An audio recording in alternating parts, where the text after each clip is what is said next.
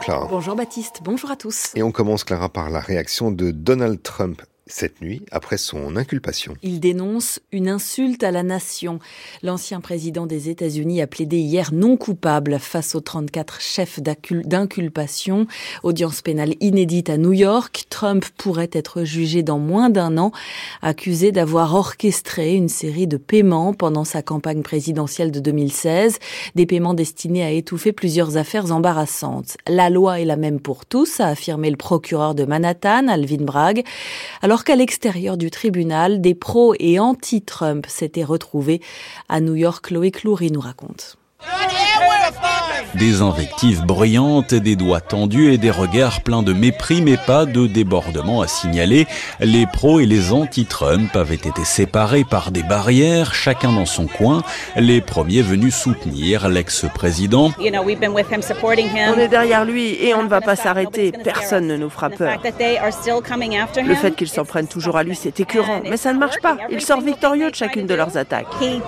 Et les autres ravis de voir Donald Trump revenir dans sa ville de naissance pour ce passage historique au tribunal. La vérité triomphe toujours d'une façon ou d'une autre. Il ne peut plus se cacher, les squelettes sont en train de sortir. C'est historique et il est bon de savoir qu'il sera tenu pour responsable. Des supporters et des opposants assez peu nombreux, contrairement aux caméras et aux policiers, sous le regard de passants un peu médusés. Une journée aux airs de kermesse qui aura vu défiler plusieurs sosies de Donald Trump, un faux Abraham Lincoln, un homme banane et l'inévitable Naked Cowboy, le cowboy en slip de Times Square pour la bande son. Louri pour France Culture. De nouvelles tensions à Jérusalem, affrontements cette nuit devant la principale mosquée de la ville.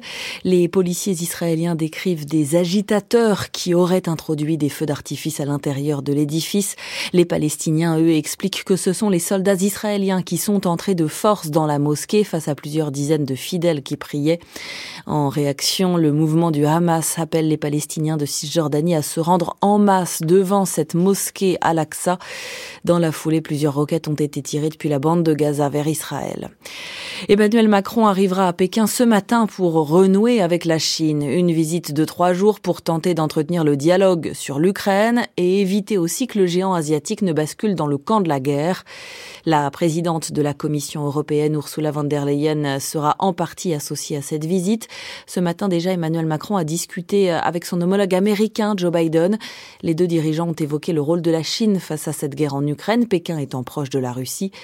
Ils veulent parallèlement demander à Xi Jinping une contribution à l'effort global de solidarité dans le nord de notre planète. Et puis à Matignon, la rencontre du jour est-elle vouée à l'échec avant même d'avoir débuté? C'est le risque en tout cas avancé par beaucoup à la veille de la 11e journée de mobilisation contre la réforme des retraites. Une réforme que les syndicats veulent évoquer ce matin face à la première ministre. Rendez-vous à Matignon à partir de 10h. Ils demandent le retrait du texte, ce que refuse le gouvernement. Parallèlement, le ministre de l'Intérieur, Gérald Darmanin, lui, sera à l'Assemblée nationale puis au Sénat, auditionné sur la gestion du maintien de l'ordre dans les manifestations, que ce soit lors des mobilisations retraites ou bien à Sainte-Soline il y a deux semaines. Eux seront dans le cortège demain contre les retraites les membres de l'Union étudiante, un nouveau syndicat créé hier par des anciens de l'UNEF. Ils dénonçaient un climat de violence au sein du syndicat étudiant. Après une nuit de gelée, ce mercredi s'annonce toujours froid sous le soleil. Zéro ce matin à Clermont-Ferrand, 2 degrés à Strasbourg et Lyon, 3 à Rennes et Paris, comptez 5 degrés à Bordeaux et 10 près de la Méditerranée. 6h04, Baptiste Muckensturm, vous débutez les enjeux sur France Culture. Merci Clara, effectivement, et on se retrouve tout à l'heure à 6h30. France Culture, l'esprit d'ouverture sans oser le demander. Ce mercredi, Les Trois Mousquetaires, oui, mais dans le texte. Géraldine Mosna Savoie. Alors que sort au cinéma l'adaptation du roman d'Alexandre Dumas, qui peut se vanter de l'avoir lu? C'est tout le paradoxe de ces chefs-d'œuvre, connus mais pas forcément lus. Alors que nous raconte ce texte? Qu'est-ce qu'un bon roman de KPDP Quel rapport avec l'histoire? Sans oublier, comment D'Artagnan et les autres sont-ils devenus des mythes? Sans oser le demander, ce mercredi à 15h sur France Culture, franceculture.fr et l'appli Radio France. Emmanuel Macron est en visite officielle en Chine. Guillaume Erner. Quelle place demain pour l'empire de Xi Jinping? On en parle tout à l'heure dans les matins. Les matins de France Culture. Aujourd'hui à 7h sur France Culture, franceculture.fr et l'appli Radio France.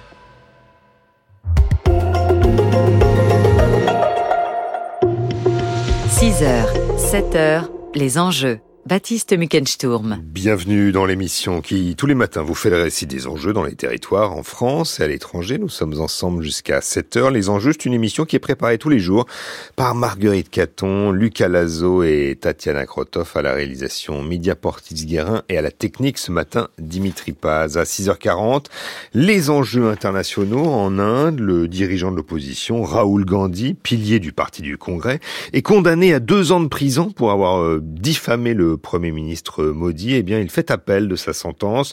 Une condamnation qui a aussi fait perdre à Raoul Gondi son siège au Parlement. C'est un combat pour sauver la démocratie et contre l'époque du favoritisme de Modi pour ses amis, répète souvent Raoul Gandhi, dont la popularité euh, s'est élevée après une marche qu'il a effectuée euh, à travers l'Inde ces derniers mois. Mais quelle menace représente Raoul Gandhi pour le Premier ministre indien Modi? C'est la question qu'on posera tout à l'heure. Mais d'abord, les enjeux territoriaux jette l'ancre dans le golfe de la Napoule, près des îles de l'Airain, sur la côte d'Azur. C'est là, au large de Cannes, de Mandelieu et de Théoul, qu'un gigantesque trimaran, une île nomade, selon les mots de ses concepteurs, devrait mouiller d'ici la fin du mois et proposer à quelques plaisanciers fortunés un restaurant, un bar, une piscine d'eau douce et des transats au soleil. Bref, un projet qui n'est pas sans rencontrer les oppositions. On en parle dans un instant, mais d'abord on écoute quelque chose qui sonne un peu comme la plage. Quelques aspirations et la spirale commence pour de l'inspiration. Madame caresse la démence, mais jamais ne s'arrête et jamais ne s'arrêtera. Cette fois dans la tête qui toujours la ramènera à sa jolie cigarette. À sa jolie cigarette sa dernière cigarette ah, de celles qui font tourner la tête. Quelques aspirations et la spirale recommence pour de l'inspiration. Je deviens bête, tout devient dense, mais jamais ne s'arrête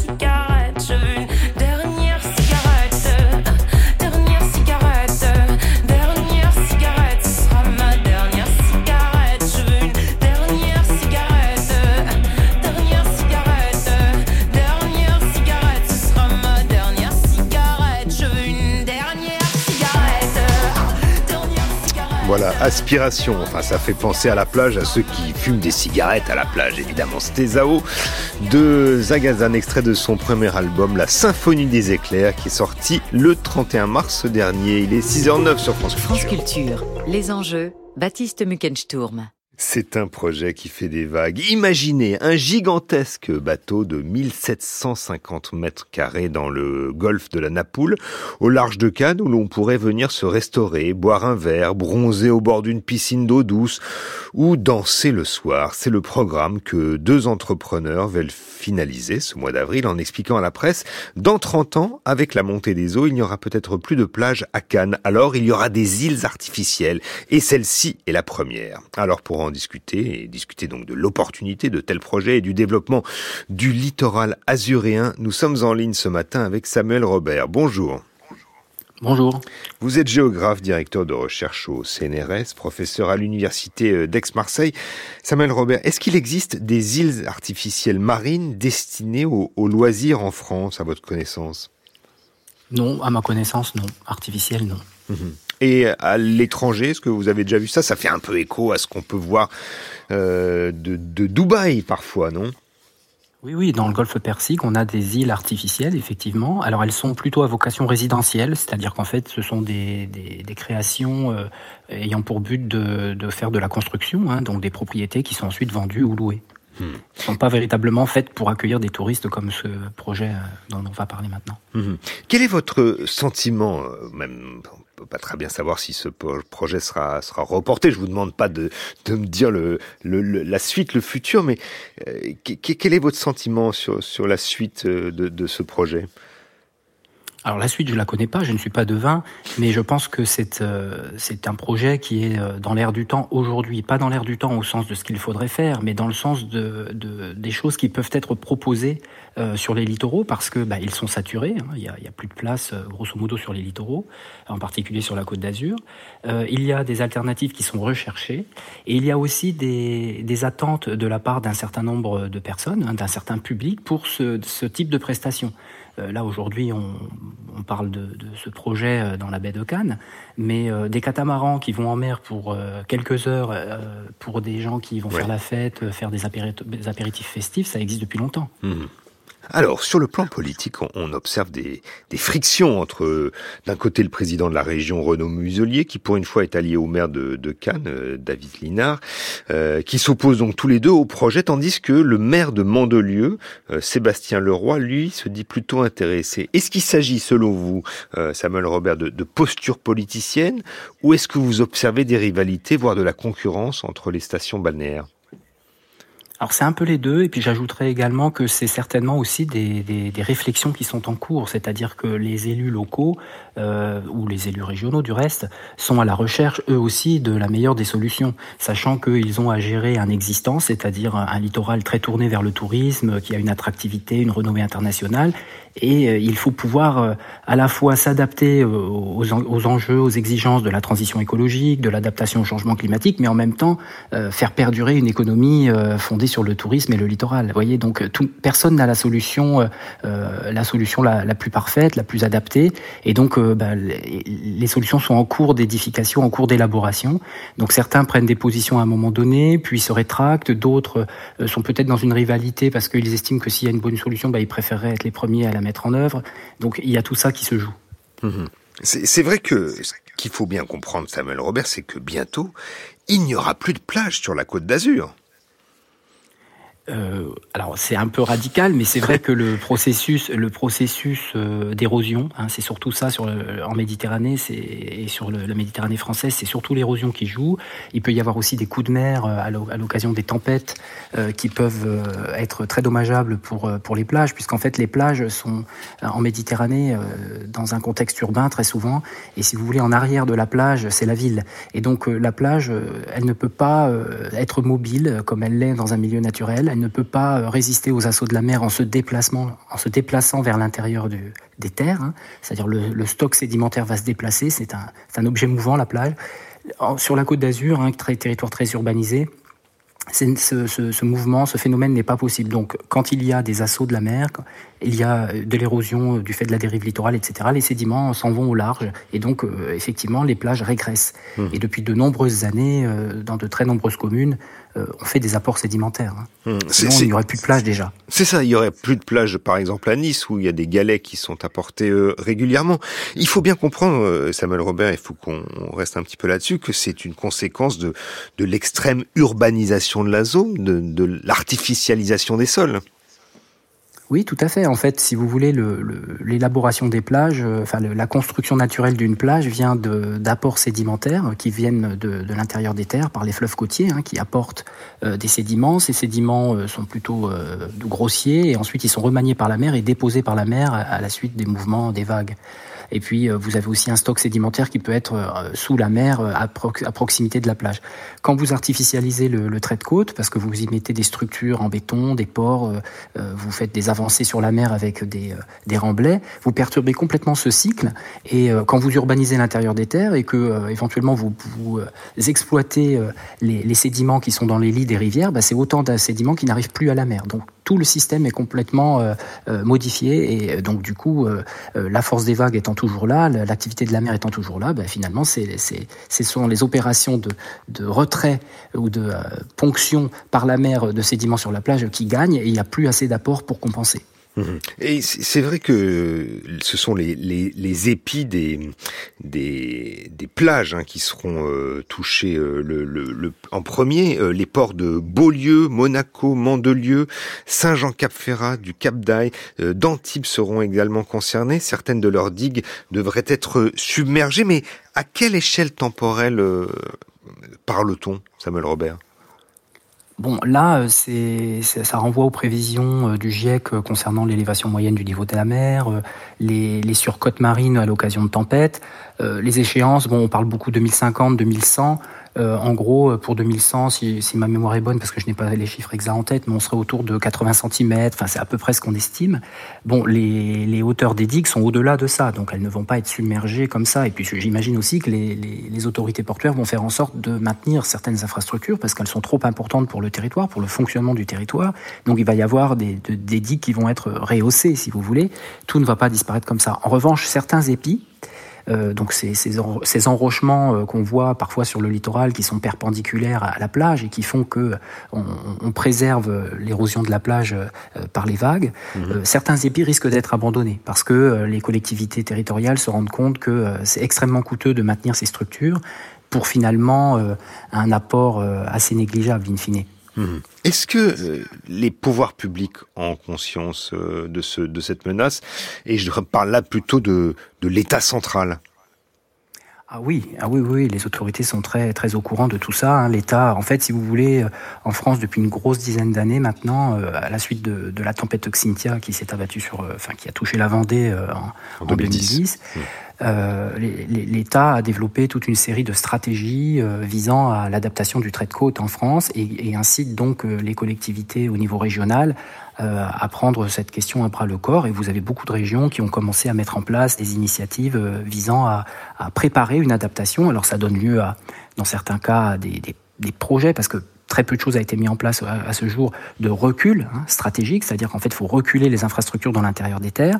Alors, on a quelques exemples de déplacement de routes côtières, des choses comme ça. Des habitations en tant que telles, c'est beaucoup plus compliqué parce qu'il y a une résistance de la population, parce que c'est compliqué sur le plan euh, juridique aussi, euh, économique aussi. Certaines communes s'interrogent beaucoup sur les modalités, mais on y vient, on y vient. C'est quelque chose qui prend du temps, c'est nécessairement quelque chose de long parce qu'il faut, faut penser à toute une série de dimensions qui sont euh, impliqué par euh, une telle transformation. Mais hmm. sur un territoire comme sur la Côte d'Azur, en fait, si vous voulez, c'est encore plus compliqué parce que les enjeux, ce qu'on appelle les enjeux euh, en termes d'enjeux de, territoriaux, c'est-à-dire de, tout ce qui est améné, aménagé sur le littoral est, très conséquent. Donc tout déplacer, ce sont des fortunes en fait. Hein. Et c'est dans ce cadre-là d'ailleurs que ce projet de, trimaran XXL hein, d'une surface de 1700 euh, mètres carrés euh, pourrait être accueilli et, donc euh, accueilli au large de, de, de Mandelieu-la-Napoule et qui pourrait même accueillir jusqu'à 350 personnes. Actuellement donc le maire de Cannes en a appelé à Christophe Béchu, le ministre de la Transition écologique écologique et de la cohésion des territoires, et même à la chef du gouvernement Elisabeth Borne. Ce qui est certain, c'est que le type de projet ne peut pas avoir lieu sans euh, l'aval euh, des services de l'État. Samuel Robert. Oui, oui, tout à fait. Si vous voulez, le, les, collectivités territoriales, les maires, n'ont pas autorité en mer au-delà des 300 mètres. Euh, et en plus, euh, même l'autorité qu'ils ont, elle est quand même très limitée. Ils n'ont pas le même pouvoir euh, d'administration du territoire que qu'ils ont sur terre, en fait. Hein. La mer, c'est le domaine régalien. Ce sont les services de l'État qui autorisent ce qui peut se faire ou ne peut pas se faire c'est le domaine public maritime, si vous voulez. Mmh. Donc là, le, la possibilité d'avoir euh, cette île artificielle, alors je pense que c'est un peu abusif de parler d'île, puisque finalement c'est une embarcation hein, qui, va être, euh, qui va être amarrée pendant une certaine durée, si je comprends bien. Euh, bah, si, si, elle doit, euh, si, j'imagine que par rapport à une réglementation que j'ignore, hein, je dois dire que je ne connais pas très bien cette réglementation-là, mais je présume que la possibilité d'exploiter une telle structure euh, dans, une baie, quelle qu'elle soit, euh, va donner lieu à, doit donner lieu à une autorisation de l'État. Ça, c'est obligatoire. Donc c'est l'État qui va déterminer la possibilité pour cette structure d'être exploitée. Hein. Mmh. On, sent bien qu'il y a eu un peu d'hésitation au sommet de l'État parce que vraisemblablement, sûrement, la Banque publique d'investissement, euh, qui dépend donc du ministère de l'économie et des finances de Bercy, avait donné son aval dans un premier temps dans le cadre d'un partenariat avec la région pour finalement euh, changer d'avis D'accord. Je connaissais pas cette situation, mais ce que je pense, c'est que ça rejoint ce que je vous disais tout à l'heure, c'est-à-dire qu'on cherche des solutions. Vous avez des communes sur le littoral euh, de Provence-Alpes-Côte d'Azur euh, qui sont conscientes du fait que leurs plages vont disparaître à moyen terme et que si, par exemple, elles cessent dès aujourd'hui d'investir pour leur entretien, leur maintien, pour l'apport de sédiments, parce qu'en fait, ce sont des, stocks de sédiments qui sont déposés sur les plages pour les reconstituer avant la saison. Bon, bah, si elles décident de stopper tout ça, à très à, à moyen terme, voire même à court terme, euh, les plages vont disparaître. Mais alors que quid de l'activité économique basée sur les plages? Et donc, on réfléchit à ce genre d'alternatives, des structures flottantes qui ont démontré euh, euh, hors saison pour que euh, finalement les personnes puissent s'étendre au soleil sur, au bord de l'eau, puissent se baigner, mais ça serait plus la plage puisque ce serait quelque chose de, de, de déplacé, de déporté sur l'eau. Donc, ce sont des alternatives auxquelles certaines communes réfléchissent et ce projet-là, finalement, pour moi, s'inscrit dans cette, dans cette dynamique-là. Hein. Mmh. c'est peut-être pas la bonne solution, mais en tout cas, ça fait partie des, des, réflexions qui sont en cours depuis de, quelques années maintenant pour euh, trouver euh, euh, enfin, pour que les, territoires côtiers qui vont voir leur plage disparaître ou se réduire très fortement puissent continuer de proposer euh, des possibilités de se divertir, de se recréer, d'avoir du tourisme aussi, donc ça c'est pour l'économie, sur le littoral. Mhm. C'est vrai que aussi du point de vue donc de la justice sociale, donc seul l'État serait à même de réguler. On, le dit aussi ce type d'installation du point de vue donc de la justice sociale, parce que s'il y a plus de plage euh, et qu'il faut payer 20 euros de taxi euh, bateau pour atteindre l'île artificielle, 20 euros l'entrée par exemple, X euros la serviette et sans doute encore euh, des dizaines d'euros le café, ça peut sembler problématique même sur la côte d'Azur. Samuel Robert. Ah oui, oui, poser comme ça, effectivement, ça renvoie à une question de, justice environnementale, c'est-à-dire euh, qui a le droit à l'environnement, qui a le droit au plaisir du bord de mer. En effet.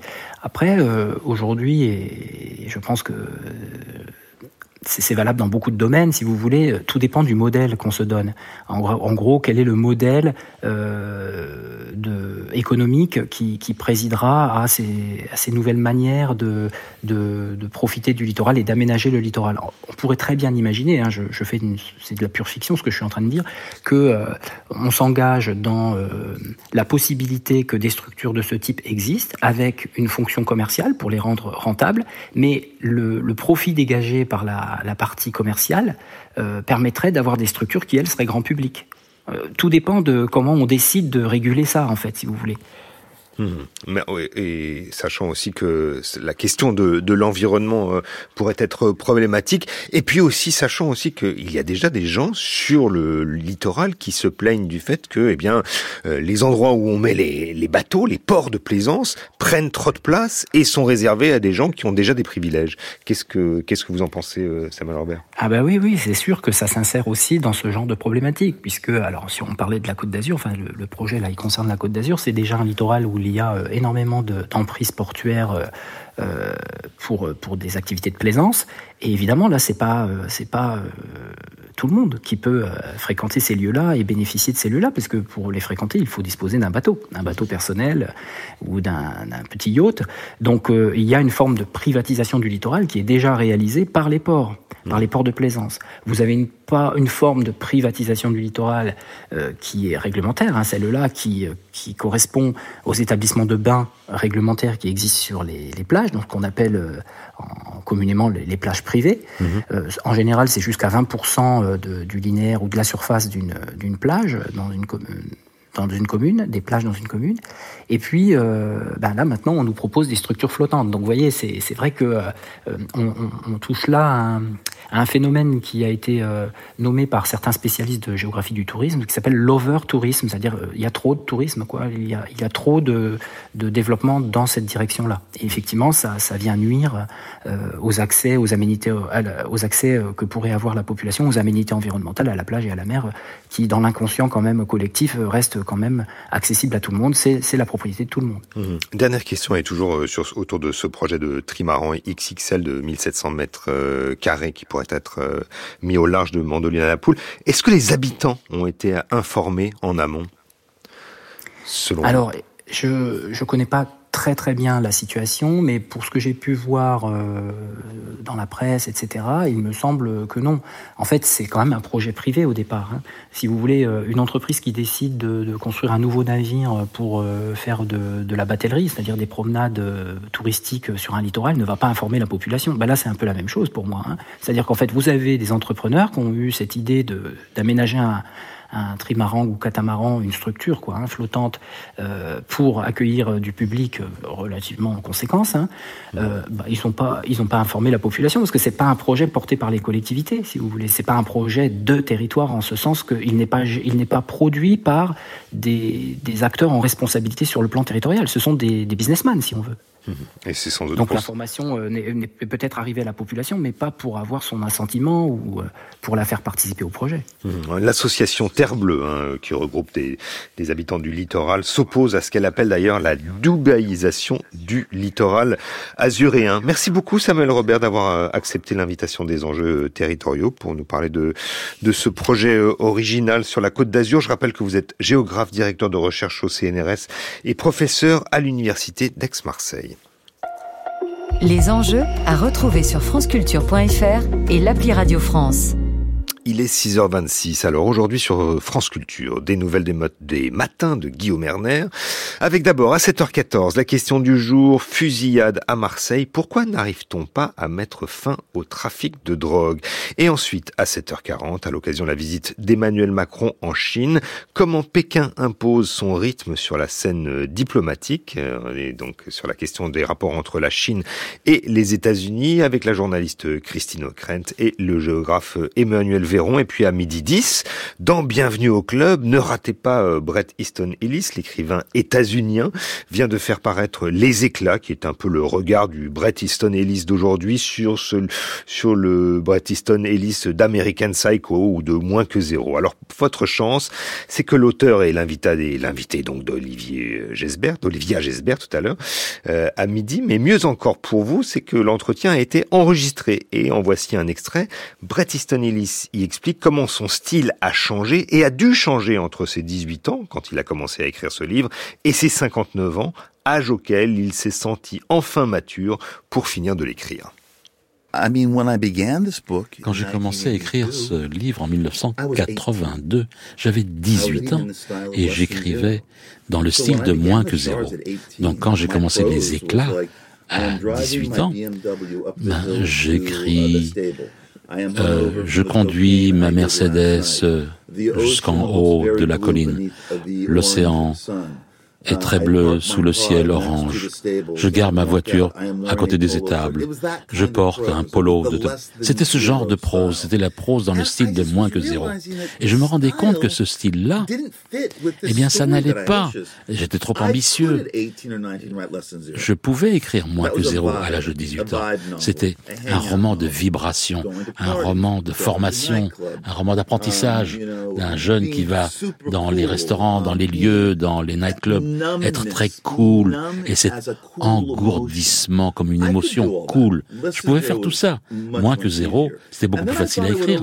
Et puis, je me suis dit, je reviendrai à un moment aux éclats. Et puis, il y a d'autres livres qui étaient plus importants pour moi que j'ai voulu écrire. Voilà, Brett Easton Ellis, euh, l'invité d'Olivia Gesbert tout à l'heure euh, à midi 2 dans Bienvenue au Club. Et si vous ne pouvez pas l'écouter en direct, eh bien c'est comme tous les programmes de la chaîne, ils sont à retrouver sur franceculture.fr et l'application Radio France. France Culture. L'esprit d'ouverture. Comment se construire quand on ne peut se voir nulle part Quand on a été longtemps effacé de l'histoire féministe et qu'on a même occulté l'histoire des persécutions subies par les lesbiennes sous le nazisme Perrine Kervran. Pour LSD, la série documentaire, Clémence Alézard fait sortir les lesbiennes du placard et nous emmène dans des communautés qui sont aussi des refuges. LSD, du lundi au jeudi à 17h sur France Culture, franceculture.fr et l'appli Radio France. Comprendre et ne pas oublier des lieux pour faire vivre la mémoire. Xavier Mauduit. Un lieu de mémoire de la traite et de l'esclavage, un musée mémorial du terrorisme, ou bien la maison d'Isieux pour bâtir la mémoire de la Shoah. C'est un récit partagé qui s'écrit entre histoire, mémoire et hommage aux victimes. C'est aussi un nouveau regard porté sur des lieux à l'abandon avec l'Urbex et les aventuriers de la friche perdue. Le cours de l'histoire, du lundi au vendredi à 9h sur France Culture, franceculture.fr et l'appli Radio France. 6h30 sur France Culture et c'est l'heure d'écouter le journal de Clara Lecoq-Réal.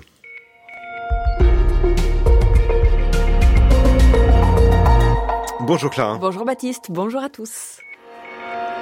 L'intersyndicale à Matignon, c'est aujourd'hui à 10h. Les syndicats veulent parler réforme des retraites. La Première ministre devrait balayer leurs demandes pour voir plus loin, vous l'entendrez. Dans ce journal aussi, les difficultés financières de la Croix-Rouge qui supprime des postes et qui ferme des antennes. Et puis, difficultés aussi des associations en Italie dont le nombre de sauvetages en mer pour aller recueillir des migrants, le nombre de sauvetages est désormais plafonné. Elisabeth Borne reçoit donc les représentants des organisations syndicales à 10h tout à l'heure à Matignon. Ils pourront aborder tous les sujets qu'ils souhaitent, indiquent les services de la Première ministre, qui se félicitent de cette reprise du dialogue. Pour autant, la réunion pourrait rapidement tourner court, car les syndicats vont de nouveau demander le retrait de la réforme des retraites, Stéphane Robert. Aucun ordre du jour n'a été fixé pour la rencontre. Les syndicats pourront aborder l'ensemble des sujets, font savoir les services d'Elisabeth Borne. L'objectif étant d'abord de les écouter, et c'est sans doute là l'essentiel pour la Première ministre, montrer qu'elle est à l'écoute. Car elle est consciente qu'il ne sortira vraisemblablement pas grand-chose de cet échange. Les syndicats vont lui demander de retirer sa réforme, et ça il n'en est pas question.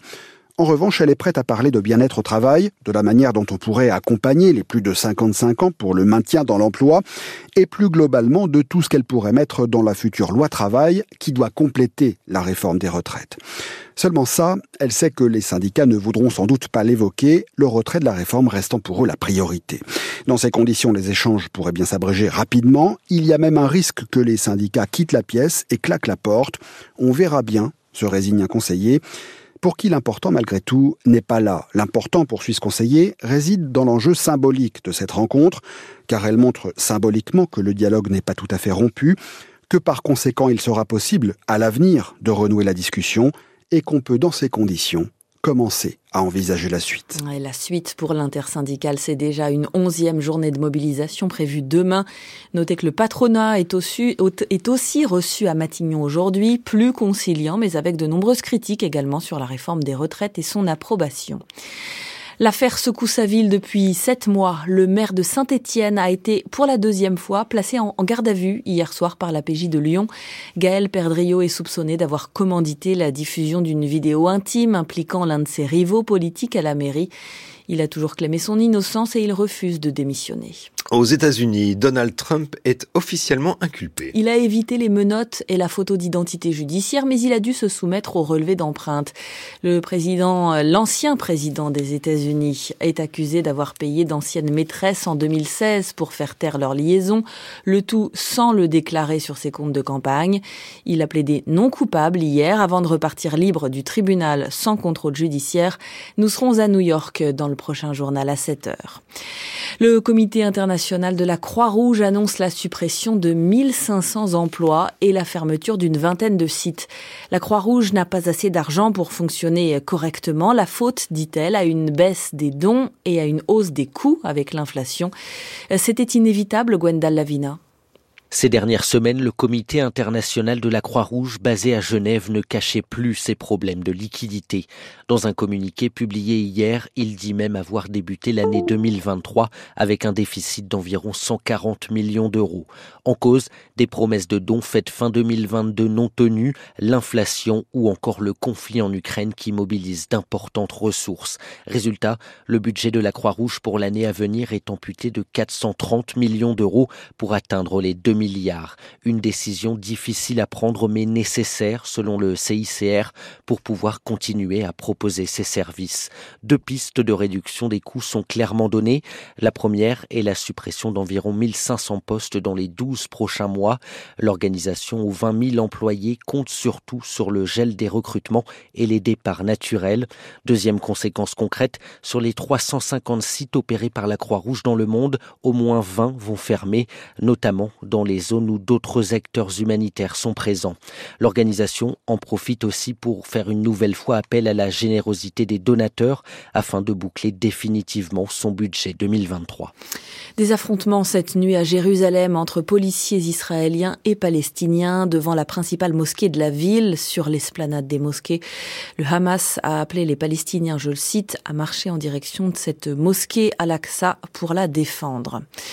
En Italie, le gouvernement durcit sa législation face aux arrivées de migrants. Il empêche maintenant les associations d'enchaîner les sauvetages. La Louise Michel, par exemple, un navire affrété par l'artiste Banksy, est immobilisé depuis plus de dix jours dans le port de Lampedusa. À son bord, notre correspondant Bruce de Galzin.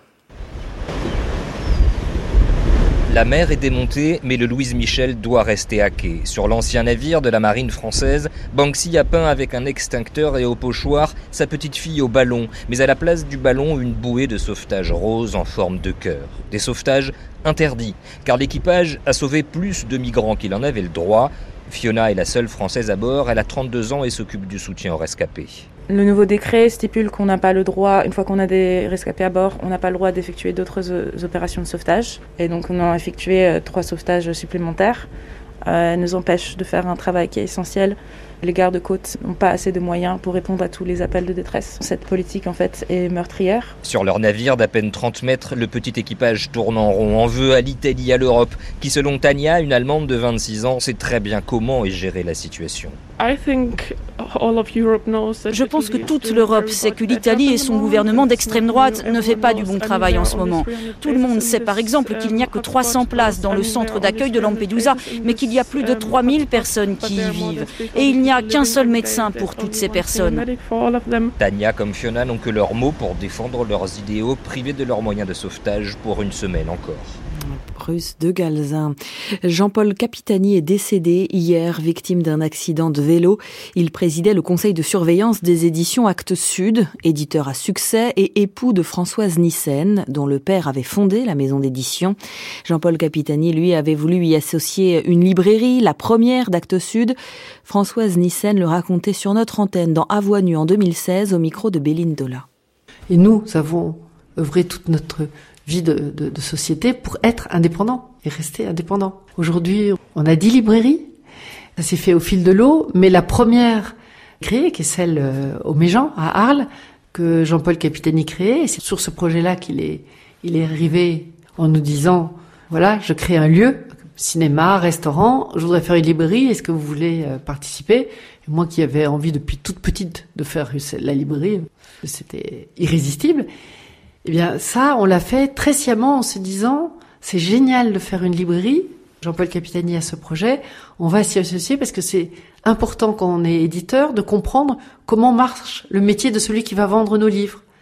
Et le projet de Jean-Paul Capitani était tellement enthousiasmant que vous l'avez épousé carrément Voilà. Il est décédé hier à l'âge de 78 ans. Le froid et les gelées seront encore fréquents ce mercredi avec un soleil omniprésent. Ce matin, il fait 0 à 10 degrés du nord au sud, 10 à 16 cet après-midi. 6h38, Baptiste, c'est à vous. Merci Clara, on vous retrouve à 8h et le prochain journal, euh, eh bien c'est de la rédaction de France Culture, c'est à, 7h.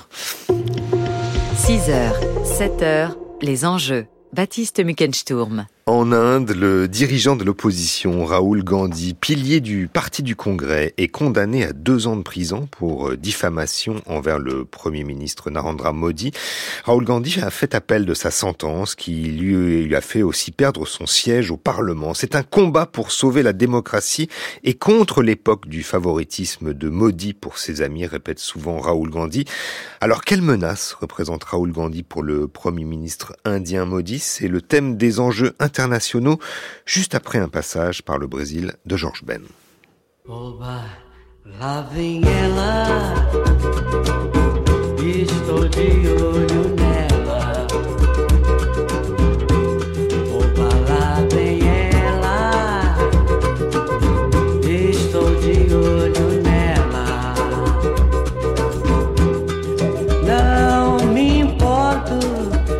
me importo saiba que eu existo, quem eu sou. Pois eu sei muito bem quem ela é e fico contente só de ver ela passar. Oba, oba, lá vem ela.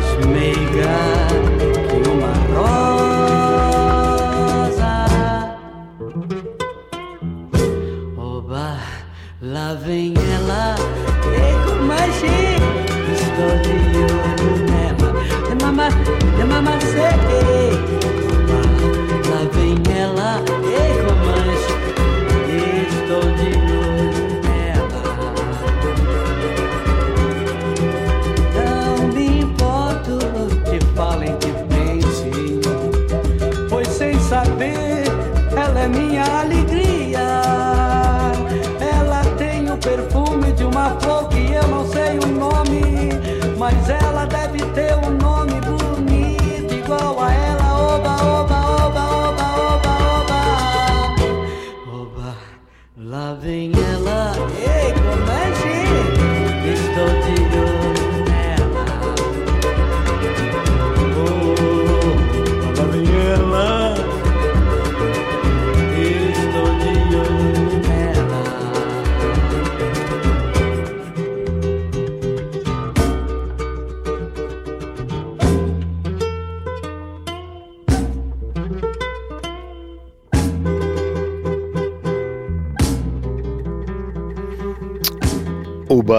Obala Viemela, autrement dit, euh, chouette la voilà, c'était euh, George Benjor, extrait de son album Forza Bruta en 1970. Il est 6h42 sur France Culture.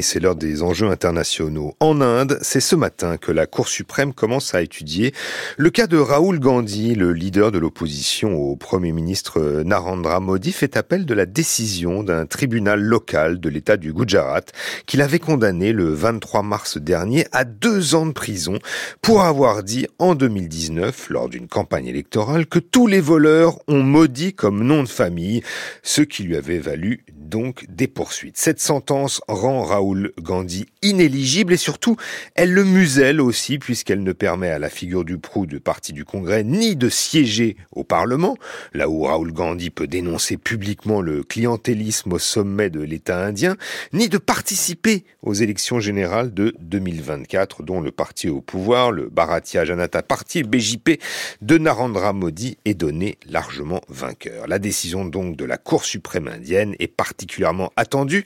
Alors pour comprendre encore mieux le contexte de cet épisode important de la vie politique indienne, nous sommes ce matin en compagnie de Christophe Jaffrelot. Bonjour. Bonjour. Vous êtes directeur de recherche aux séries de Sciences Po et au CNRS. Vous avez notamment publié L'Inde de Modi aux éditions Fayard. Est-ce que vous pourriez, Christophe Jaffrelot, nous représenter, nous présenter Rahul Gandhi, l'héritier donc d'une longue lignée euh, politique indienne? Il est le petit-fils d'Indira Gandhi qui a occupé donc la fonction de Premier ministre dans les années 80.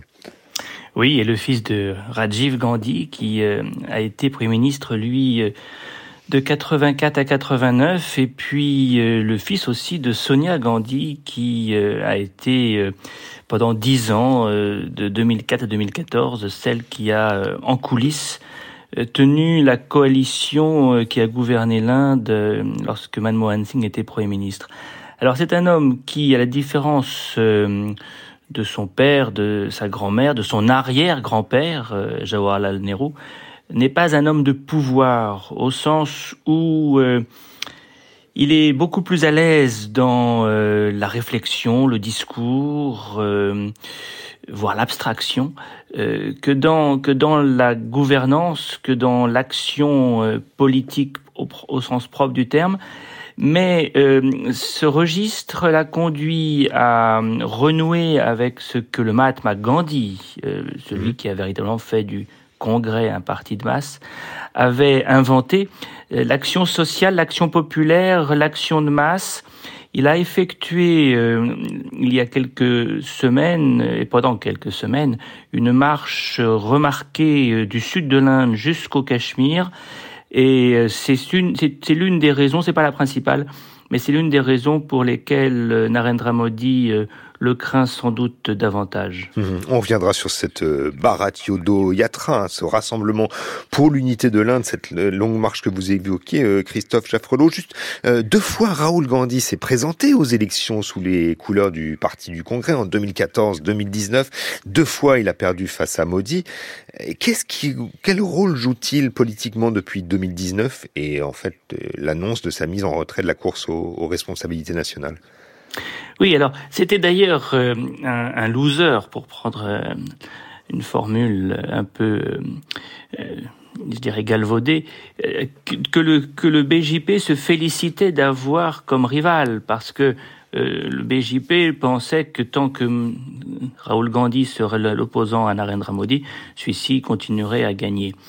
alors, avec une quand même une, innovation ces derniers temps, c'est que Raoul Gandhi a libéré sa parole, il s'est défait euh, du rôle de président du Congrès, il a quitté la tête du parti après la défaite de 2019 pour justement se lancer dans euh, un mouvement social euh, dont on reparlera, cette Bharat Jodo Yatra, et puis pour au Parlement utiliser son siège de député pour dénoncer le capitalisme de connivence. Mmh. Et, et c'est là le rôle que euh, il s'octroie et, ça rejoint ce que je disais sur euh, son, son gandhisme en quelque sorte. Hein. Euh, il se veut beaucoup plus la conscience de la nation qu'un chef politique, un leader, un chef de parti.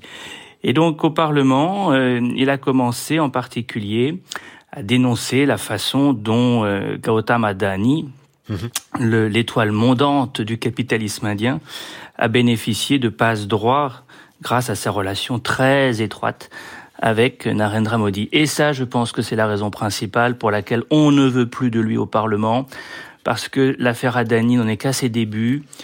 Euh, peut-être, peut-être pourriez-vous d'ailleurs euh, pour les auditeurs, Christophe Chaffrelot, nous nous rappeler un peu euh, que justement que, que cette ce milliardaire indien Adani a été accusé de fraude par un fonds américain et que justement Raoul Gandhi en, a aussi fait un, un, un débat politique. Enfin, il, en a profité d'une certaine manière. Vous, vous nous rappeliez un peu les, les, les ressorts de cette affaire on, est, on, est, on est en Inde dans un contexte qui rappelle furieusement celui euh, de, des oligarques qui, euh, partout dans le monde d'ailleurs, hein, prospèrent à l'ombre des national-populistes autoritaires. Le national-populisme qu'on voit fleurir à travers la planète est, un, est, une économie politique, avec à chaque fois euh, des milliardaires qui sont dans une relation de connivence. Les hommes au pouvoir, les hommes forts leur accordent des passe-droits. En échange, euh, il finance les campagnes électorales euh, de ces hommes qui ont toujours besoin d'être euh, mandatés par le peuple. Et, et, Gautam Adani est, est, typique de cette relation de pouvoir. Il est, il, a connu une croissance météorique dans le sillage de Narendra Modi. Mmh. Dans l'état du Gujarat. Hein. Voilà, dans l'état du Gujarat. Tout commence en 2002 d'ailleurs. Hein. Il est, il est le seul petit patron, petit patron à l'époque, hein, à prendre le parti de Narendra Modi suite au pogrom auquel Narendra Modi a présidé. Il faut pas oublier que euh, le premier acte politique de Narendra Modi en février-mars 2002, c'est de laisser euh, se développer un pogrom euh, dans lequel 2000 musulmans vont mourir. Et lui, Gautam Adani, parie que Modi est là pour longtemps, investi dans ce dans, ce, dans cette étoile montante de la politique euh, indienne. Et il va être bien récompensé, puisqu'il va profiter notamment de toutes les privatisations décidées par Narendra Modi. Il a maintenant un nombre de ports, d'aéroports euh, absolument record, mmh. euh, grâce à ces privatisations biaisées. Et puis, effectivement, il a, il a triché. Il a triché et, il a triché euh, ce qu'une agence américaine a, dénoncé, ce que les régulateurs indiens vont devoir quand même euh, recherché. Donc euh, une enquête est, enfin diligentée. Toutes les institutions de régulation des marchés, comme les autres d'ailleurs en Inde, sont à la botte du pouvoir, mais jusqu'à un certain point.